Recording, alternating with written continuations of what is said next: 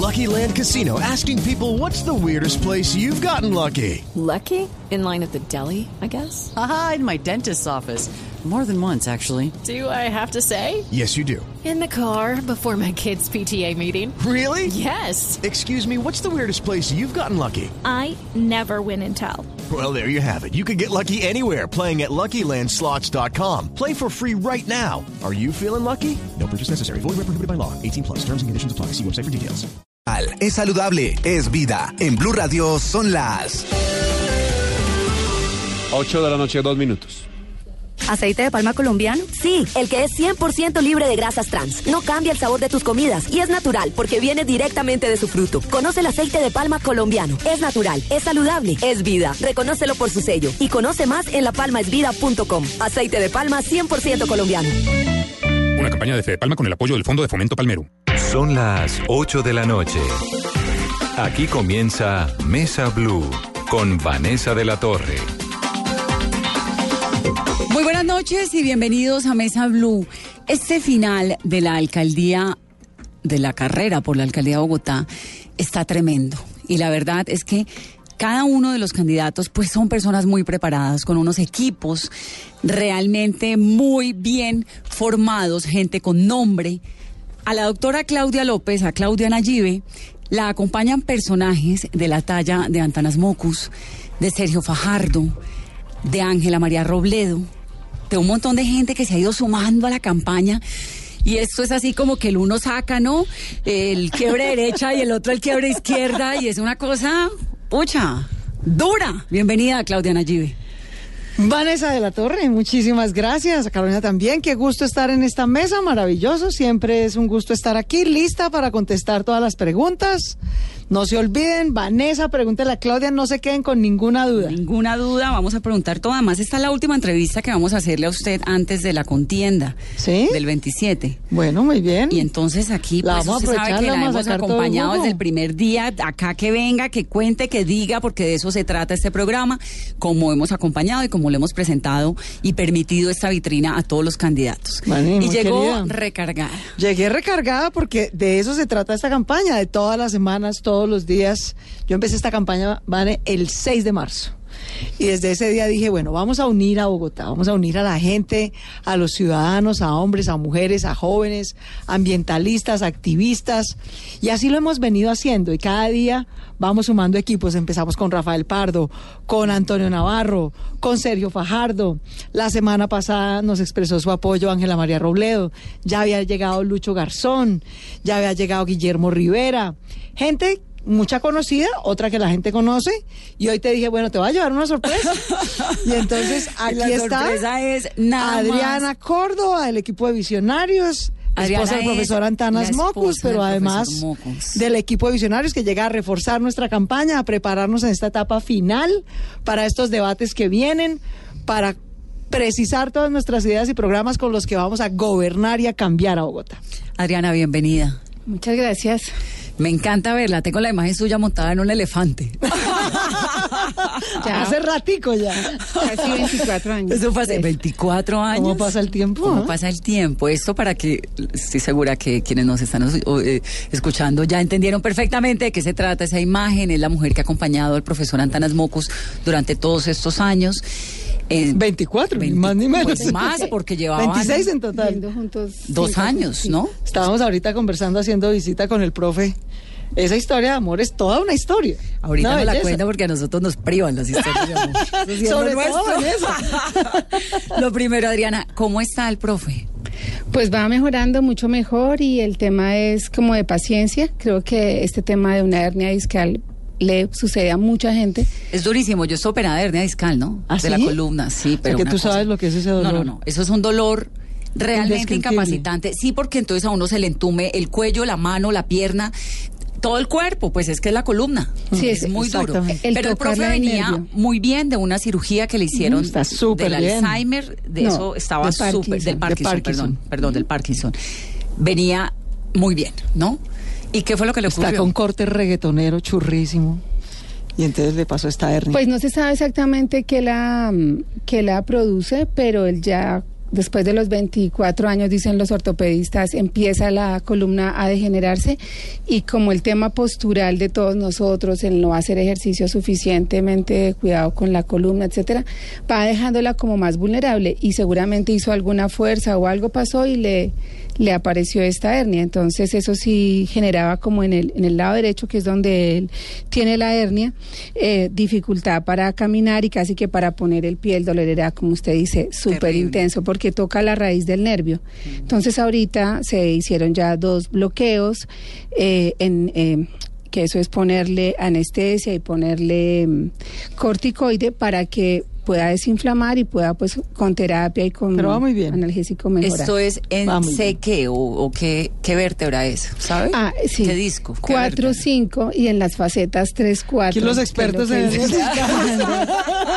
es decir, de Vanessa al profe, el profe es, es, lumbar, es lumbar. Es abajo, lumbar. No es arriba en la columna cervical, sino abajo. Lumbar, sí, sí. Claro, es muy doloroso. Y lo habíamos invitado a este programa y nos había prometido que venía. Pero no estábamos listos para venir. Claro. Pero mejor, mejor que se cuide. Profe, tranquilo, no se preocupe. Yo sé que cuento con usted, con su amor, pero usted cuídese tranquilo. y Primero su salud, que aquí lo que mandó. esta campaña la vamos a rematar, la vamos a rematar bien, vamos a ganar y vamos a gobernar bien a Bogotá. ¿Qué rol juega Adriana en la campaña de Claudia Nallive? Pues Adriana lleva unos días ya su equipo, el equipo de visionarios, que es un equipo muy amplio, que tiene hoy en día un concejal, que es Jorge. Jorge Torres es el número 11 de nuestra lista del Consejo. Llegó con refuerzos el equipo de visionarios porque ahora también tiene el cabeza de lista que es Diego Cancino. Y hay dos personas en particular, además de muchos, Catherine Miranda, que es su representante a la Cámara. Pero hay dos personas que llevan ya varias semanas acompañándome a hacer el programa. Hemos hecho un programa para tener cómo Bogotá va a ser líder global de cumplir los objetivos de desarrollo sostenible, cómo vas a tener unas finanzas sanas, una cultura ciudadana 2.0, que son Fernando Medina mm. y Carmen Saldías, que como tú recuerdas fue secretaria de Hacienda eh, con Mocus, fue una mujer extraordinaria, conoce esta ciudad muy bien, una gran servidora pública. Con ellos llevamos trabajando en el equipo programático hace ya varias semanas, ya casi meses, y Adriana llega ahora también a reforzar ese equipo. Adriana pues es una experta también en los temas de Bogotá, en los temas de planeación. Adriana más fue veedora de Bogotá, que conoce bien las finanzas, los intríngules de las instituciones, qué funciona, qué no, cómo hacer que el gobierno se mueva, que no haya corrupción, que cada peso sea sagrado, que los recursos públicos nos alcancen para todas las cosas, de manera que aquí nos estamos preparando no solo para ganar, sino para gobernar bien, para cumplirle a Bogotá el anhelo que tiene de volver a ser una ciudad segura, una ciudad que salga del trancón, que tenga movilidad, que haga la red de metro, una ciudad que, garantice educación gratuita para nuestros jóvenes, empleo. Bogotá es el motor de la economía colombiana y ahorita sí que nos necesita, mm. porque el, el, empleo está subiendo, la cosa económica nacional no está fácil, de manera que volver a hacer de Bogotá el mejor hogar de todos los colombianos es nuestra gran ilusión, la cultura ciudadana 2.0, cumplir los objetivos de desarrollo sostenible, ser un ejemplo global de esa agenda al 2030, a eso llega Adriana, a que lo cumplamos, lo echemos a andar y, empecemos. ¿Tiene puesto prometido en el gabinete? O, vamos viendo?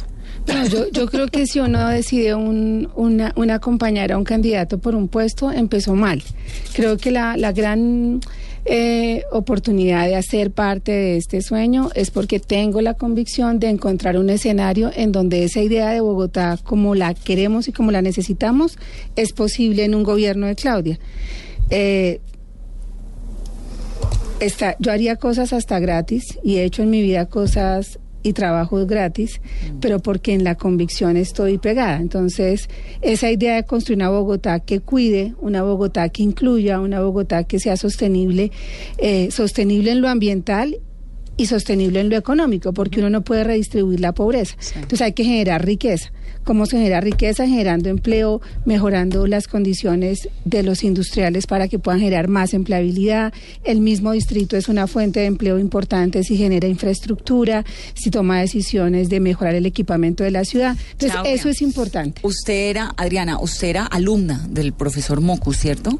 No, nunca, fui, alumna, digamos ¿Cómo se conocieron? Yo estudiaba en el Colegio Mayor de Cundinamarca y era representante al Consejo Superior de la Universidad. En ese momento Antanas era rector y hubo un encuentro nacional de estudiantes representantes a consejos superiores. Esa fue la primera vez que yo lo oí a Ay, él. no era su profesor, usted era estudiante, pero no era profesor pero, de sí, de otra universidad. Y yo ahí lo escuché y la primera cosa que digamos que como impactada es porque él dijo en su intervención cómo había sido la reforma en la Universidad Nacional que la había promovido y la reforma era una reforma que fortalecía las disciplinas, entendiendo que las disciplinas alimentaban las profesiones, entonces mejoraba la la, la- la formación en matemáticas, en ciencias, en, en biología para mejorar la ingeniería o para mejorar la, la economía, etcétera. Entonces, cuando él habló eso, yo quedé impactada porque yo me fui de mi ¿Usted tenía casa cuántos años? Como 18. Yo me fui de mi casa cuando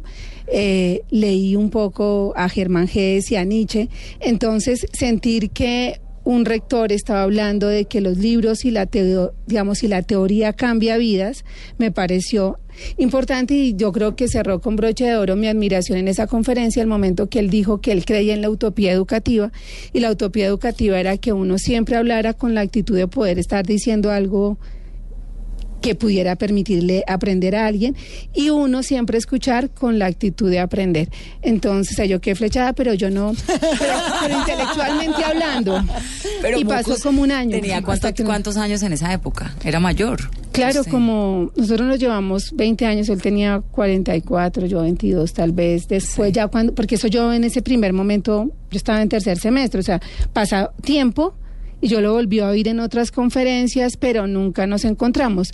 Nos encontramos ya personalmente cuando él fue... mm, eh, cuando él salió de la, de la rectoría después del acto de León de Grave y un compañero, porque yo era de la El acto organización de León de estudiantil fue cuando le mostró la cola a los estudiantes de la. Universidad Nacional. de arte, sí. Entonces, un compañero, una persona que yo con la que yo caminaba, me invitó a una reunión en la casa de Antanas porque yo era en ese momento activista estudiantil, yo era del movimiento estudiantil y también eh, pues me la pasaba como en esas cosas de la Constitución. Entonces, ahí fue donde lo Como en conocí. esas cosas. Como en esas cosas que derivaron en la Constitución del 91, Nada por más y ejemplo. nada menos. Nada más y nada menos. Y ahí Estábamos en el mismo movimiento estudiantil. Claro. Adriana y yo somos contemporáneas Claro, y somos es- de la vida. Nos es unido. Esas mismas causas. Yo estaba en la séptima papeleta. Mm. Estábamos tratando pues de que en este país los narcos no nos impusieran su violencia, que el sistema político fuera capaz de reformarse, que no dependiéramos de dos partidos, de un Estado que era incapaz de impartir justicia.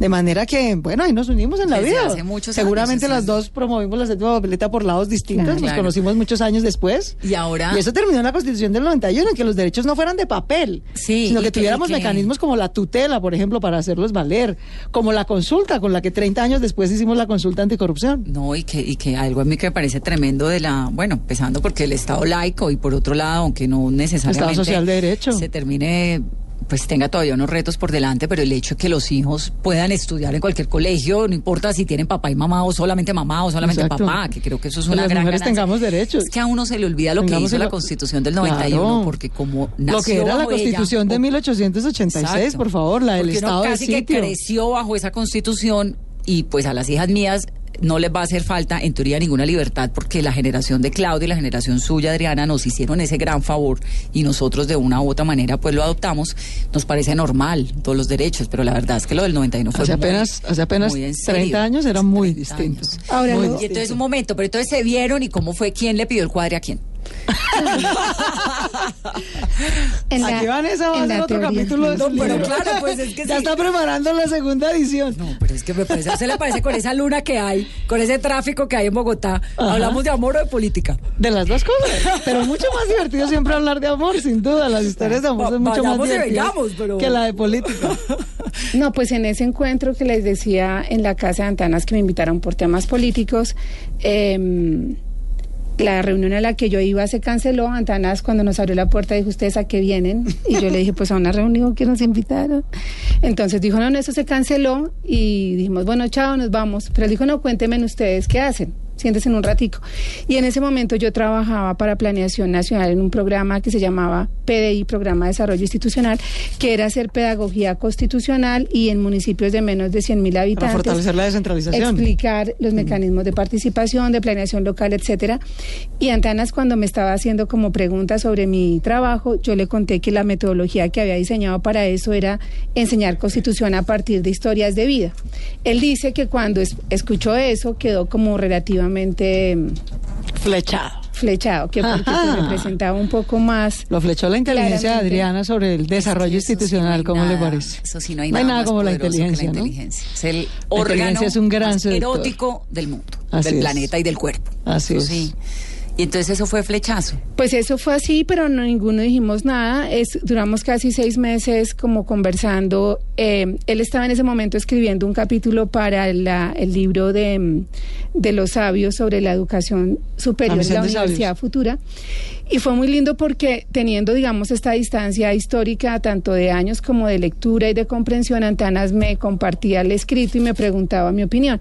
Entonces fue mucho como ese encuentro. Después yo estaba con, trabajando con la FAO y con IFE en un programa de, de evaluación agrofo- de cultivos agroforestales y siempre que yo llegaba a un telecom lo llamaba y él me pasaba el teléfono y era como una cosa súper fluida, digamos, yo no sentía obstáculo en la conversación ni qué le digo antes, yo tenía un novio psiquiatra antes de Antanas y yo, dijo, yo decía, le hablo, no le hablo, eh, tiene esta cara, como le... En cambio con Antanas era muy fluido.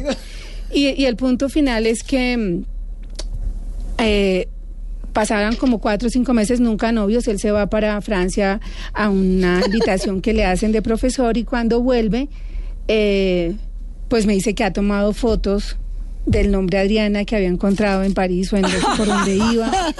Y, ¿Qué tal y que el acto de fina coquetería?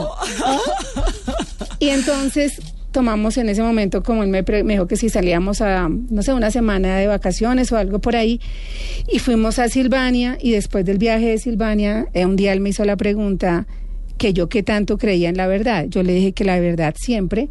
Me dijo, aunque duela, y le dije, sí, aunque duela, y pues más o menos me contó algo y yo quedé como afectada, pero entonces le dije, según mi respuesta, Antanas dijo, ¿por qué no trae sus cosas? Y se viene a Y yo le dije, bueno, y eso es hace 26 años. ¡Wow! me gusta esa historia, me gusta la determinación y además la coherencia y tantos años.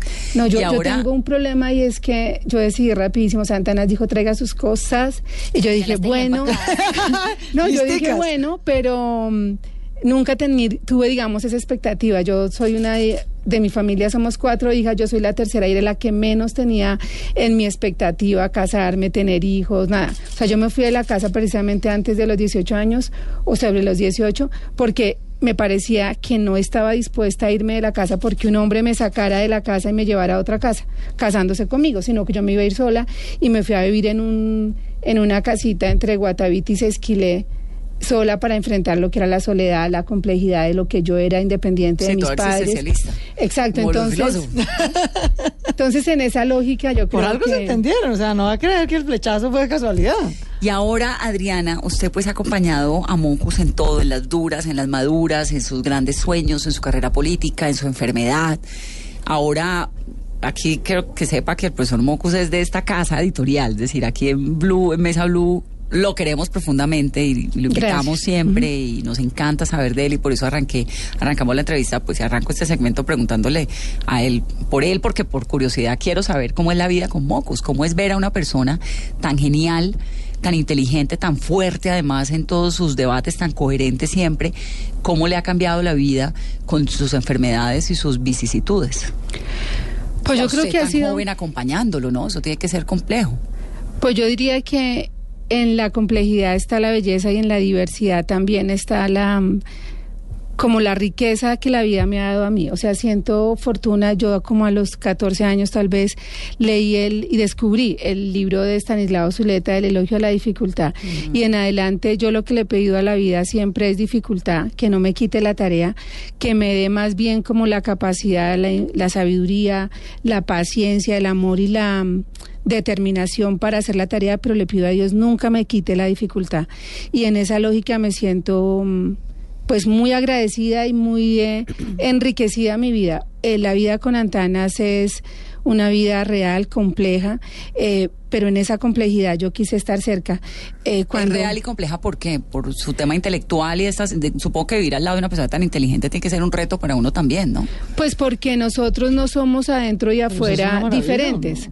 Sí, pero le exige a uno estar todo el día con Pero la cabeza prendida. No, pero pues claro, que pereza ir con un bobo. Construir, Pero igual es construir la vida en conjunto con alguien inteligente y curioso. Como toca, si no, pues qué pereza. Pero de todas formas es una relación donde él, él es mucho mayor también, ¿no? Sí, yo, yo digo la parte de la complejidad valorándola como, como una expresión de belleza y de riqueza, porque el mundo no es plano, o sea, no hay blancos y negros, hay muchos grises y uno a veces se echa el cuento de querer una vida plana, blanco y negro y sufre porque quiere determinantes eh, permanentes. Y no, digamos, acá hay muchos matices, muchos colores, pero eso en teoría suena bien, pero complejamente en lo cotidiano pues se vuelve que tiene uno que domesticar muchos instintos, mucha importancia personal, muchos egoísmos. Y en ese sentido es que digo nuestra casa de alguna manera es como un laboratorio, lo que Antanas dice afuera es lo que vimos adentro también, entonces si ella dice que podemos ser mejores de lo que hasta ahora hemos sido a los ciudadanos es porque en la casa nos tratamos de domesticar y de domesticar la importancia personal, domesticar el, el instinto que lleva a uno como a querer dominar o a querer controlar. Y en lo cotidiano, si uno quiere y está dispuesto a hacer eso, pues eso cuesta. Y ahora, ¿quién decidió acompañar a Claudia en la, en la candidatura? Pues ¿Eso hay fue una que- determinación de los dos? ¿Lo, lo, lo consultaron mutuamente o cómo fue ese proceso? No, yo creo que Antanas y yo tenemos una de las cosas que hace que llevemos estos años juntos es que, como diríamos, cada niño con su boleta y cada pajarito en su estaca. o sea, no. Cada uno toma sus decisiones. Entonces, digamos, Antanas tomó la decisión cuando se metió al Partido Verde, luego cuando salió, luego cuando volvió, etcétera con base a una información y a unos criterios. Cuando él, como copresidente del partido y las instituciones, eh, digamos, formales del partido, definieron unas reglas para escoger un candidato y sa- salió un candidato, pues se amarran las manos él y todos los del partido para poder apoyar esa candidatura. Yo no soy del Partido Verde, no soy de Visionarios, digamos, yo entre comillas digo siempre soy mocusista, es lo que soy, y bajo mis criterios y bajo la convicción de que creo que no habría mejor opción para gobernar Bogotá que Claudia, em, por la persona misma, pero también por su trayectoria y como en eso yo también soy a, veces un poquito radical y es creer que las palabras son vacías y no vienen acompañadas de actos y de evidencias. Entonces, decir que es la mejor opción para Bogotá tiene que venir acompañada de un montón de historia. ¿Por qué es la mejor opción para Bogotá?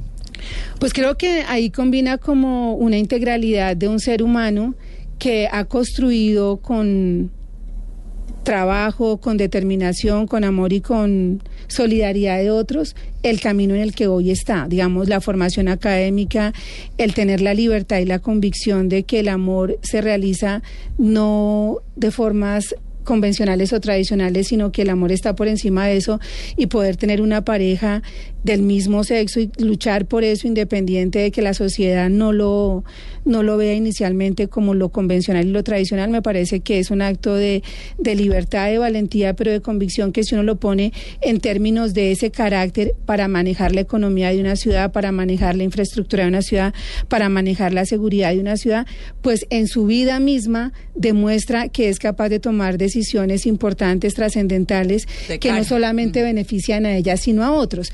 Porque uno puede decir en lo abstracto yo haría, en lo abstracto yo haría, pero vamos a ver si en la práctica usted se toma el trago amargo de aceptar los dolorosos cuando a veces los dolorosos vienen en cantidades mayores y por más largo tiempo. Entonces, eh, los honores cuestan y creo que Claudia en este momento en el lugar en donde está, eh, tanto como candidata como como profesional académica y en su vida personal con una pareja eh, del mismo sexo y luchando por esos intereses, demuestra que le ha costado llegar al punto que está. Además, una pareja como Angélica Lozano, ¿no? Absolutamente divina. Es- eso, digamos, para mí es un indicador importante. Lo segundo. Adriana y yo compartimos varias cosas. Por ejemplo, que estamos divinamente casadas. Entonces me sumo, somos tres.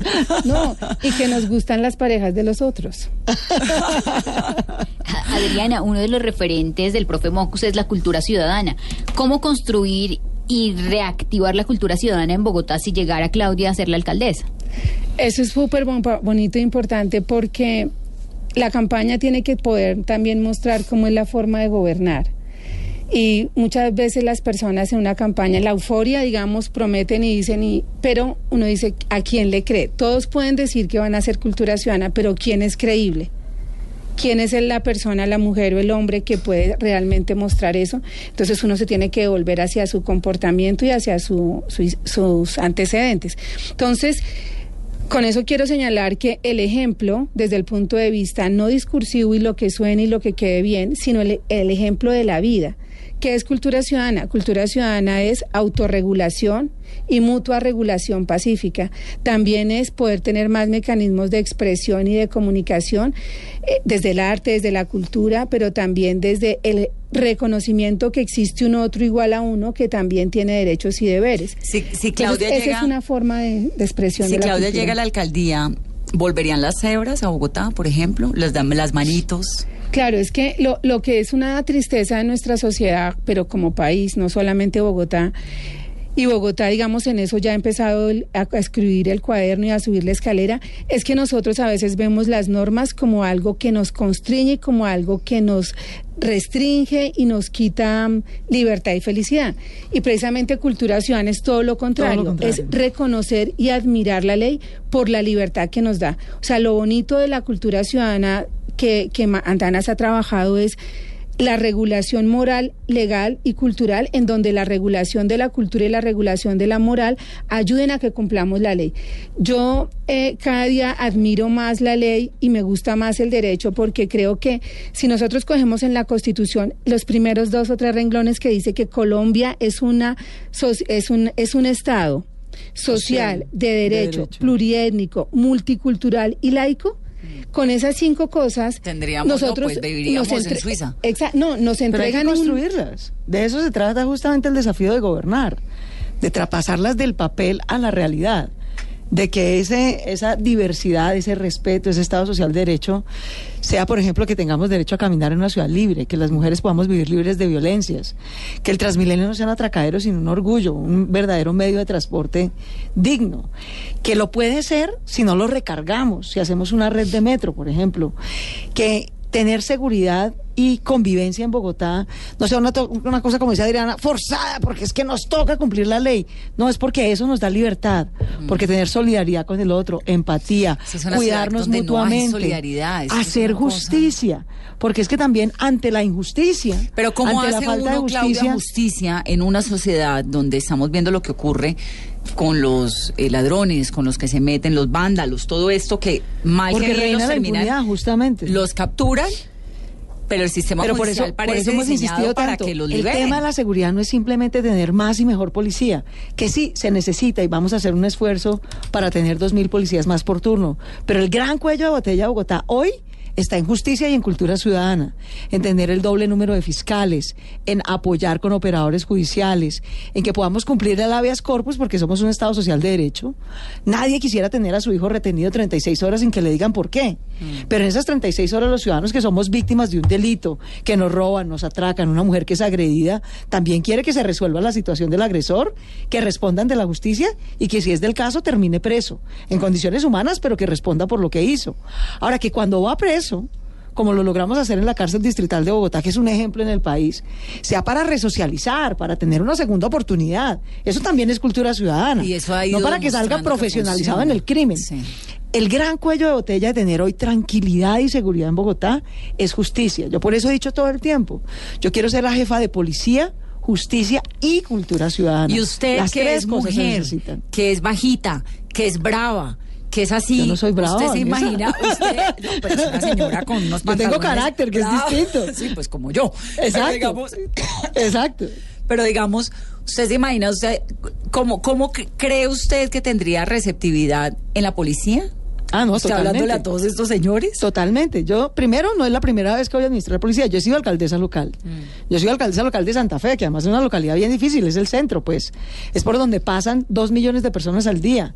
Yo he tenido que coordinar operativos, operativos para ir a intervenir sitios. Por ejemplo, yo fui a cerrar sitios con la policía donde había niñas en prostitución. Y no le despertaban eh, su figura no le despertaba cierta repelús a tantos Todo lo hombres? contrario, todo lo contrario. Yo siempre me acuerdo con la policía cuando llegué, por ejemplo, me decían, siquiera llegó doctora, porque aquí teníamos las pruebas, las evidencias de que en esto había delito, pero se necesita carácter. Se necesita un alcalde que tome la decisión de ir y enfrentar a los criminales y que no le dé miedo. Nosotros la respaldamos, pero también nosotros no podemos actuar si el alcalde, sea local o sea el alcalde mayor, no nos da la orden, no nos respalda, no nos organiza, no nos da la instrucción.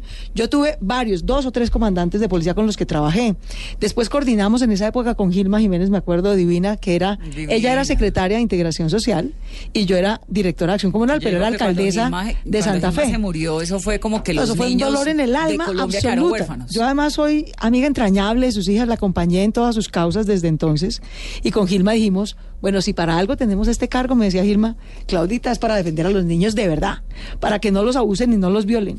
Vamos a hacer un inventario de todos los sitios del centro donde pueda haber prostitución infantil, donde pueda haber abuso sexual de menores, donde pueda haber trabajo infantil.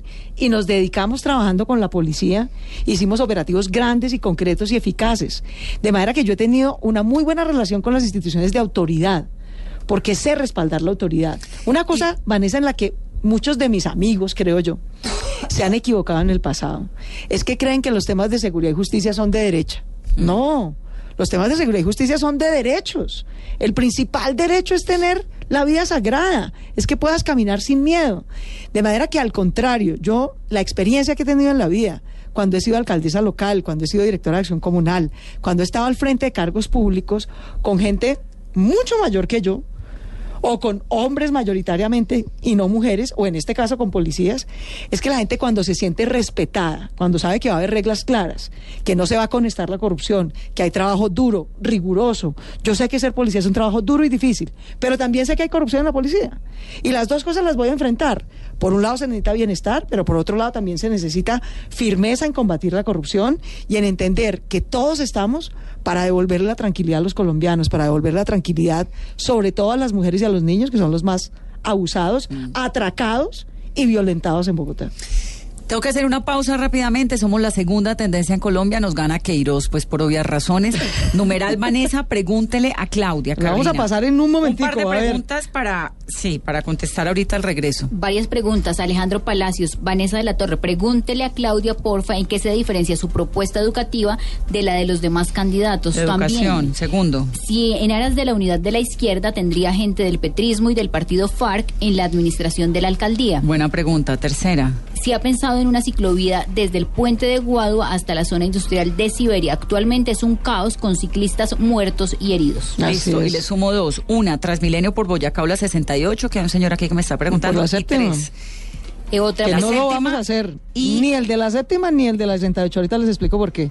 Porque vamos a hacer metro en vez de Transmilenio. Si su condición sexual abiertamente gay le ha sumado o le ha restado puntos en esta campaña. Todo eso al volver. Ni me suma ni me 8:34.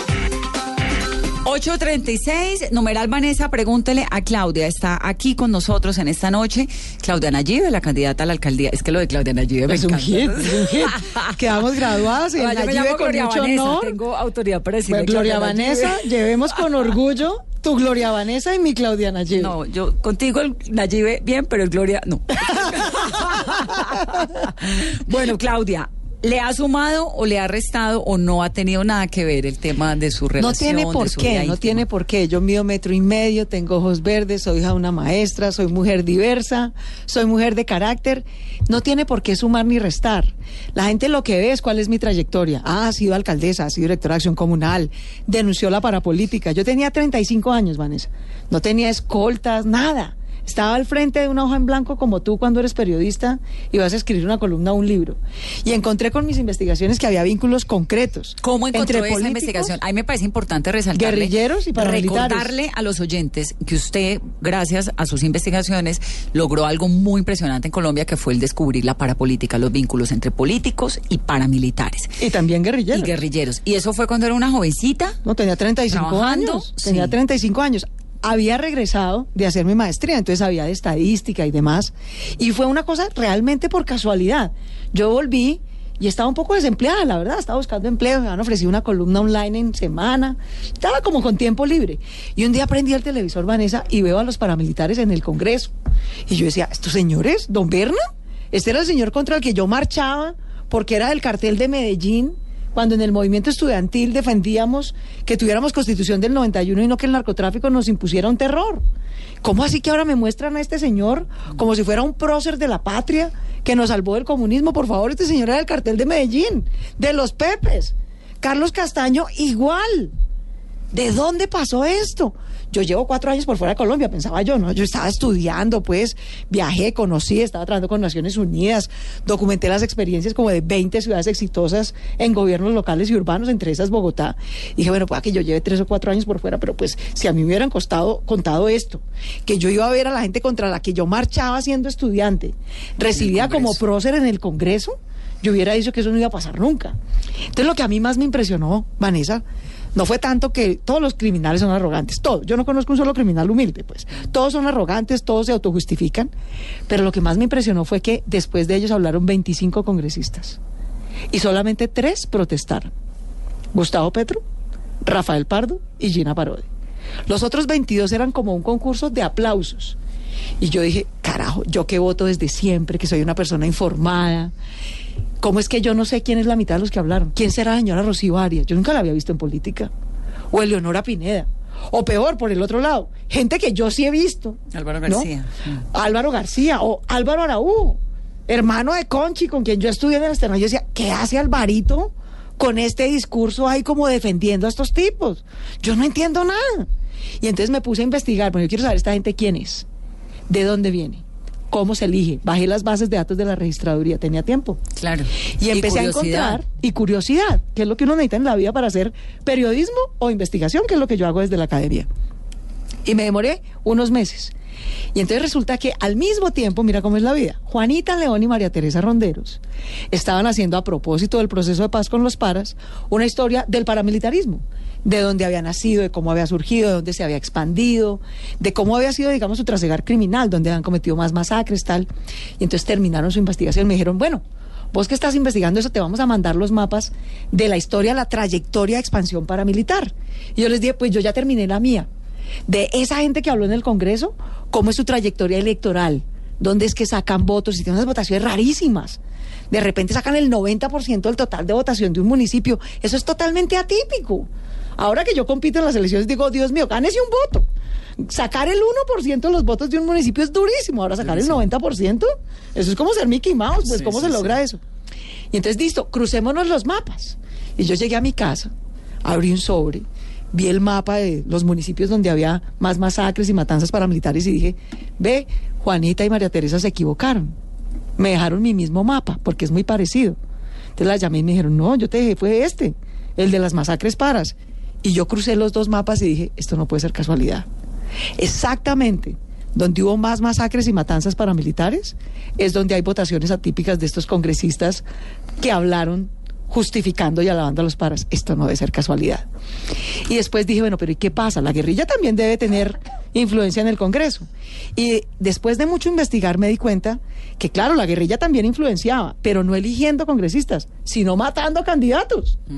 La guerrilla en esa época, en los noventas, especialmente las FARC, fue la que más secuestró y más asesinó candidatos. Era su manera de influenciar, no dejar hacer campaña, o matar a los candidatos que no pensaban como ellos. Los paras hacían al contrario. Los paras sí mataban a unos, pero sobre todo forzaban a los habitantes de un municipio, por eso era que sacaban el 90%, a votar por unos congresistas.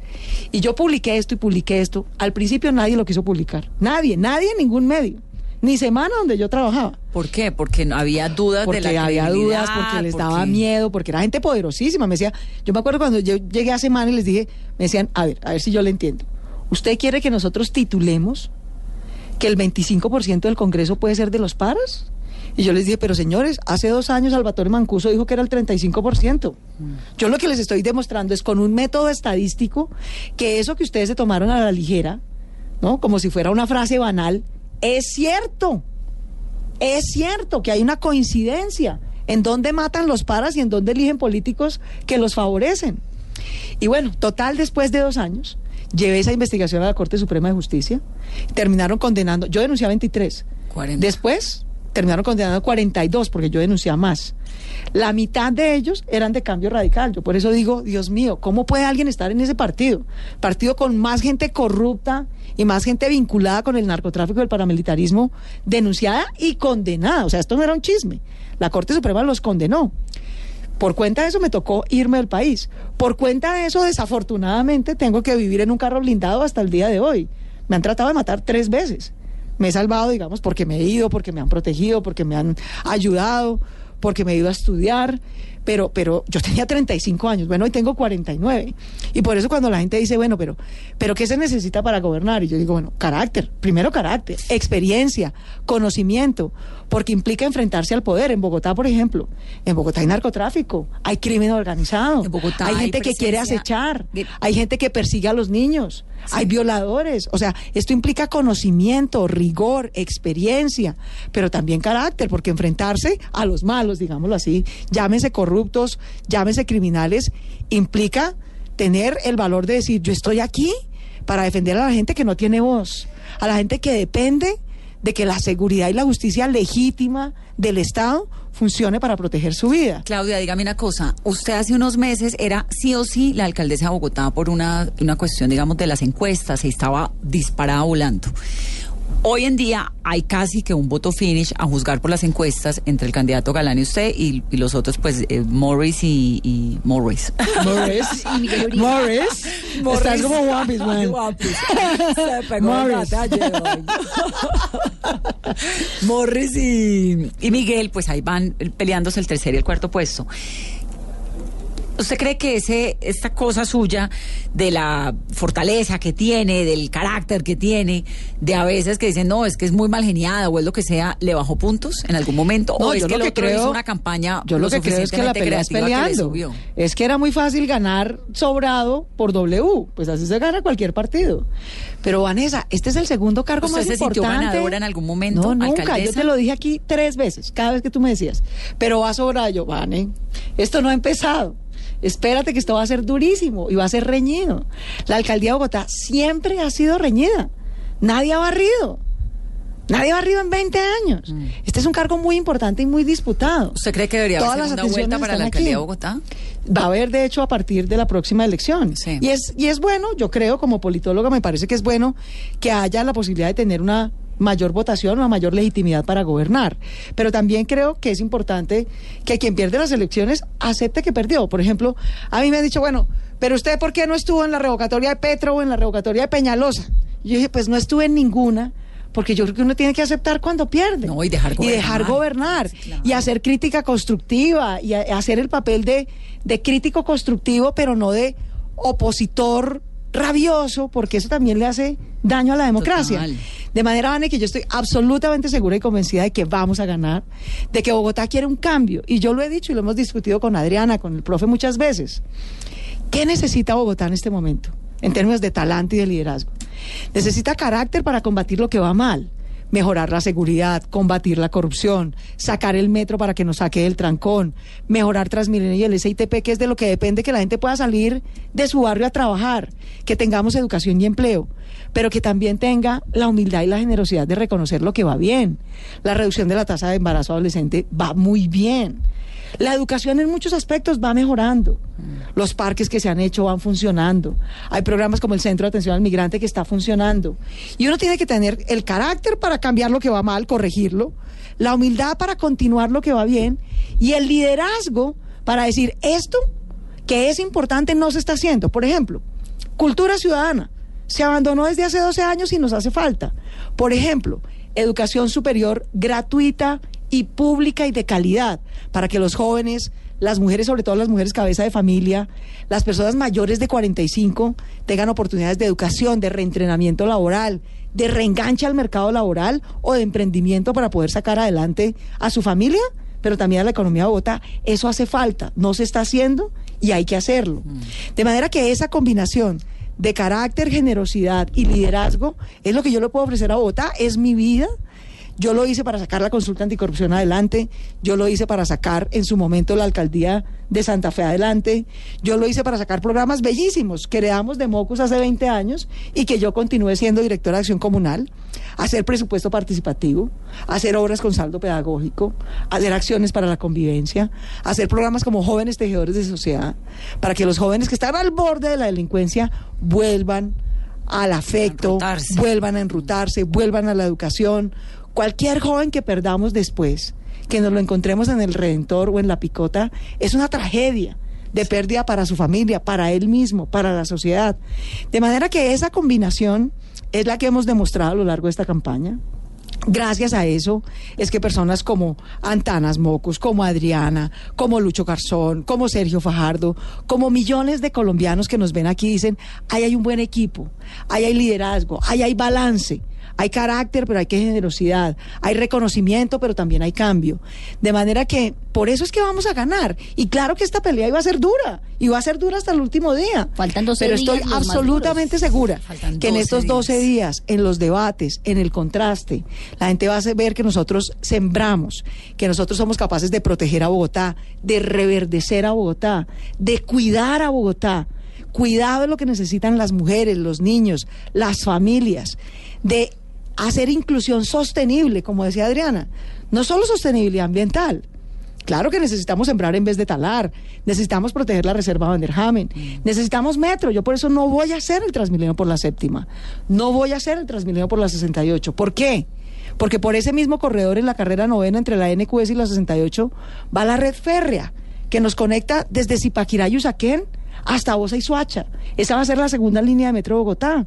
En vez de meterle más plata a Transmilenio, vamos a meterle más plata al metro para que Transmilenio quede relegado a ser lo que siempre debió ser, ¿Me un puede poner los alimentador. cables subterráneos, por favor? ¿A usted no le incomoda profundamente ese cablerío que hay en Bogotá? Vi tus fotos.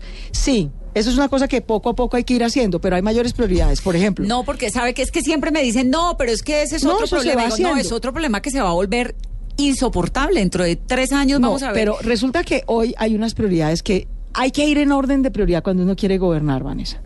Lo primero es ¿Cuál es su pasar plata. número uno? Seguridad, justicia y cultura ciudadana. Seguridad. Nosotros no podemos vivir en esta ciudad con miedo y con impunidad. Yo voy a devolverle la tranquilidad, la legitimidad y la eficacia a la justicia para que no vivamos entre el atraco y la impunidad, sino entre la tranquilidad y la seguridad. Número dos. Número dos, sacar adelante la red de metro para que tengamos un triple beneficio, un triple beneficio, no solo transporte. Es que volvamos a respirar. En esta ciudad nos está matando el aire contaminado del diésel, de los buses chimenea, de los camiones chimenea. Por eso la red férrea es tan importante, porque va a permitir que entre carga y pasajeros, desde Zipaquirá y Usaquén hasta Bosa y Suacha, esa red ya no desde. Faca hasta el centro, está tirada Está desde hace lista. 80 años. No es sino actualizarla, modernizarla, ponerle rieles nuevos, trenes eléctricos. Tercera. Esa es mi, entonces, eso tiene un triple beneficio. Mejora la calidad del aire, mejora la movilidad y da un transporte digno para que nos quitemos horas del trancón. Tercera, educación. Educación y empleo. Esa es mi tercera gran prioridad. Nosotros necesitamos garantizarle a los niños, a los jóvenes, pero también a las mujeres cabeza de familia que en algún momento dejaron de estudiar tal vez porque fueron mamás muy temprano, pero que hoy tienen entre 30, 40 años, ya están estabilizadas, ya tienen un hogar, si se preparan, si se actualizan, si tienen educación, asistencia técnica, crédito. Los mayores de 45, yo tengo 49 años, van. Hoy en día, conseguir, siendo usted mayor de 45, un empleo en Bogotá es casi una odisea. De manera que la educa cuando digo educación y empleo, no es solamente que nuestros jóvenes tengan educación de calidad desde la primaria, desde la primera infancia, en el bachillerato, no es solamente que tengan universidad gratuita y de calidad, es que también las mujeres, especialmente las mujeres cabeza de familia, y las personas, hombres y mujeres, mayores de 45, puedan volverse a educar, puedan reentrenarse laboralmente, tengan asistencia técnica y crédito, para que estén, primero, más felices, sepan qué hacer con su vida, sepan cómo volver a trabajar o sepan hacer un emprendimiento y puedan generar beneficio para ellos y sus familias, pero también Para crecimiento y empleo y riqueza para la ciudad. Carolina. Doctora Claudia, ya 12 días de elecciones y con el paso de los días se arrepiente o quizá fue inoportuna esa frase de futuro presidente de Colombia sin duda el día de su inscripción. Pues fue imprudente sobre todo porque hubo gente que se sintió. Yo sé que muchos amigos se sintieron y además quedó una mala interpretación, como si esta elección tuviera algo que ver con la campaña presidencial. Y no tiene nada que ver. Los bogotanos lo que vamos a elegir es quién nos devuelve la seguridad, quién mejora el empleo, ¿Pero se quién hace el arrepiente de haber metro. dicho esa frase? Pues fue imprudente, sí, fue imprudente. Pero me, me arrepiento sobre todo por lo que se malinterpretó. Esta elección no tiene que no haya nada que ver. de. No, eso sí es excusa. Pero además yo nunca aprendí, nunca intenté ni dije aquí que quería hacer una coalición de izquierda. Yo siempre dije desde el día uno, yo quiero unir a Bogotá. Yo creo que aquí el mundo no es ni de izquierda ni de derecha. Yo vengo de un partido que es el Partido Verde, que es un partido de centro y de izquierda. Y en ese partido estamos Mocus y yo, por ejemplo, que somos mucho más de centro, y hay otras personas como Inti Asprilla, por ejemplo, que es mucho más de izquierda. Pero lo que tenemos y lo que importa, verdad, no es ni la izquierda, ni la derecha, ni el centro. Lo que importa es la ética. Lo que importa es la experiencia. Está Antonio, que también es un baluarte de esta campaña extraordinario. Competí con él muy fraternalmente y hoy me apoya, hace parte de mi equipo. Pero yo quiero decirle a los bogotanos, esta campaña es para escoger quién le va a volver la seguridad a su familia. Es para escoger quién va a hacer una red de metro que le quite tiempo en el trancón y se lo devuelva para estudiar y para cuidar a sus hijos. Es para escoger quién es capaz de cuidar los recursos públicos como recursos sagrados con cero corrupción. No tiene nada que ver con elegir o no a alguien a la presidencia. Porque para nadie que- es un secreto, y termino con esto, esa pregunta. Para nadie es un secreto que yo hice campaña con Sergio, claro que lo quiero y es un gran líder. Y si no- espero que le si vaya no muy bien. la alcaldía- Pero también en segunda vuelta, cuando tuve que escoger lo que nos unía y no lo que nos dividía, voté por Gustavo, con toda generosidad y tranquilidad. ¿Y por qué es que De manera que esto no tiene nada que ver con una campaña presidencial. Vamos a escoger a la primera mujer alcaldesa de Bogotá. Vamos a unirnos como ciudadanos, vamos a sacar esta ciudad adelante en seguridad, en justicia, en educación, en movilidad y en sostenibilidad. Claudia Nayibe, ¿por qué es que Petro vive tan bravo con usted? ¿Por la declaración de Fajardo? ¿Por haber dicho el próximo al presidente y Pues eso? no sé, él dice que no, pero yo la verdad estamos a 12 días. Y a 12 días A se 12 descarta días, ya de tajo lo que un importa- acuerdo con Holman Morris. No, por favor, desde hace rato. Es que la gente tiene que entender cómo funcionan las elecciones. El 26 de julio se venció el plazo, o sea, hace ya casi tres meses. Pero todavía se venció se el plazo. No, nada. Se venció el plazo para hacer coaliciones. El 27 de octubre la gente va a llegar a un tarjetón y va a haber cuatro candidatos. Sí. Yo estoy en el centro del tarjetón. En el centro del tarjetón, donde estoy en la vida. Ahí estoy. Compitiendo contra tres hombres a los que les reco- reconozco muchos méritos. Eh, solo uno, Holman, es un año o dos años mayor que yo. Los otros dos son más jóvenes.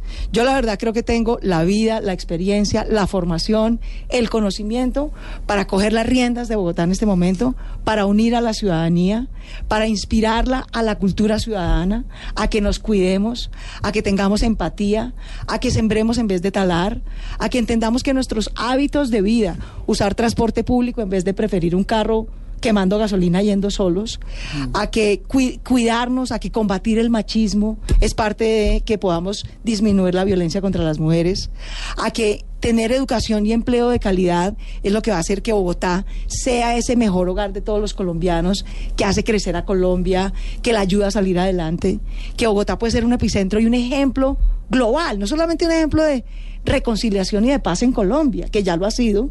Votó a favor de la paz, votó masivamente a favor de la consulta anticorrupción, sino Sí, también un ejemplo global, un ejemplo global de cultura ciudadana, de desarrollo sostenible, de desarrollo incluyente, No, pues es que es, una cuidado. ciudad, fíjese que finalmente es una ciudad donde uno ve y dice, hay unos candidatos pues tremendos, o sea, el, el- el equipo de Galán que vino la semana pasada pues es un equipo berraquísimo, el suyo también es un equipo berraquísimo, ¿no? Uno dice, bueno, el- a estas alturas, a portas de las elecciones, cuando faltan 12 días, 12 días. uno ve y dice, hay, una, hay gente, hay con qué, Lucho que no Garzón, pasa lo mismo en Lucho Garzón y Antanas. Mocus fueron de lejos los mejores alcaldes a la luz de cómo los valoró la ciudadanía. Sí, que todo Se fueron por todo lo alto, siempre.